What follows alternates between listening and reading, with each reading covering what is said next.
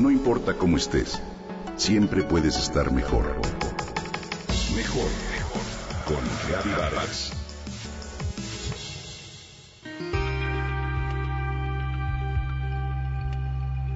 Nos han metido la idea de que ser una madre preocupona al extremo es ser una buena madre. Si bien esa obsesión la tenemos en general en el ADN de nuestra educación judeocristiana, tendríamos que despertar al hecho de que ser una mamá preocupada no significa ser una buena madre. Habría que considerar que ese sentimiento de ansiedad constante nace del amor honesto y puro que toda mamá o papá le tiene a sus hijos. Es por eso que la sociedad lo acepta, lo nutre y lo refuerza. No lo ve como patología. Lo irónico de una mamá preocupona es que los hijos, por supuesto, terminan escondiéndole la realidad, lo cual se convierte en su peor pesadilla. Así, hay mamás que ignoran aquello que dice la canción Hay cariños que matan, porque es cierto. A este tipo de cariño que mata se le llama sobrecariño un mal que de no darnos cuenta todos podemos caer en él como pareja, como padres o como hijos en relación con nuestros papás cuando ya están grandes o incluso con un amigo o una amiga también. Cuidar de las personas que amamos está en nuestra naturaleza. Por supuesto, todos lo hacemos y es lo que le da sentido a nuestras vidas. Sin embargo, el cariño lo podríamos comparar con un abrazo. Hay abrazos suaves, envolventes, que nutren y reconfortan, y otros que de tanto apretar asfixian y matan a la persona amada.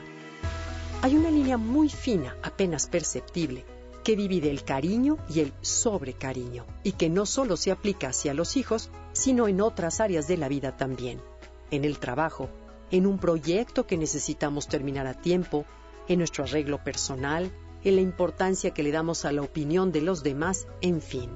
Los síntomas de haber caído en el sobrecariño son los siguientes.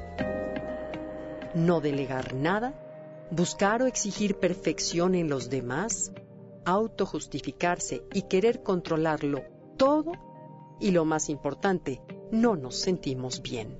En cambio, los síntomas de un cariño en balance es ser flexible, soltar, respetar, sentir conexión y seguridad en el otro, lo cual nos hace sentir satisfechos. Así de simple. Hay otra área en las relaciones que después de la de los hijos es la segunda más popular, la pareja. Claro, porque una vez más, nace del cariño que tenemos por el otro. Y un tema recurrente es preocuparse por su salud. Cuando uno de los dos es más consciente de cuidarse en general que el otro, puede empezar a colocar la lupa en el comportamiento de su compañero o compañera, por ejemplo, en si hace ejercicio o no, en el tipo de dieta que lleva, en si ya consumió tres cervezas o si va a repetir la dosis de pastel de chocolate. En fin, que su mirada está en qué consume o deja de consumir su compañero o compañera de vida. Sobra mencionar lo estresante que esto puede ser en la relación. La buena noticia es que podemos, con un poco de conciencia, distinguir entre sobrecariño y cariño. Pero, ¿cómo? primero darnos cuenta de cómo nos sentimos. Cuando el verdadero cariño por alguien deja de sentirse agradable y se entorna en preocupación, en frustración, en tristeza, es momento de levantar la antena y cambiar de actitud, de abrir el corazón y de hablarlo o de pedir ayuda. Tengamos en cuenta de que la vida es como el sol, no va a cambiar. Si deseamos ver atardeceres o amaneceres hermosos en nuestras relaciones, los que tenemos que movernos somos nosotros. La vida seguirá siendo la vida y diversas situaciones nos seguirán poniendo a prueba.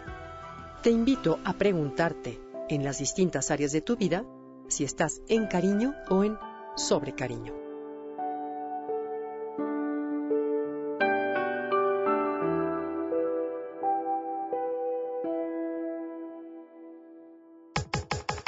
Comenta y comparte a través de Twitter. Gaby-Vargas. No importa cómo estés, siempre puedes estar mejor. Mejor, mejor. Con Gaby Vargas.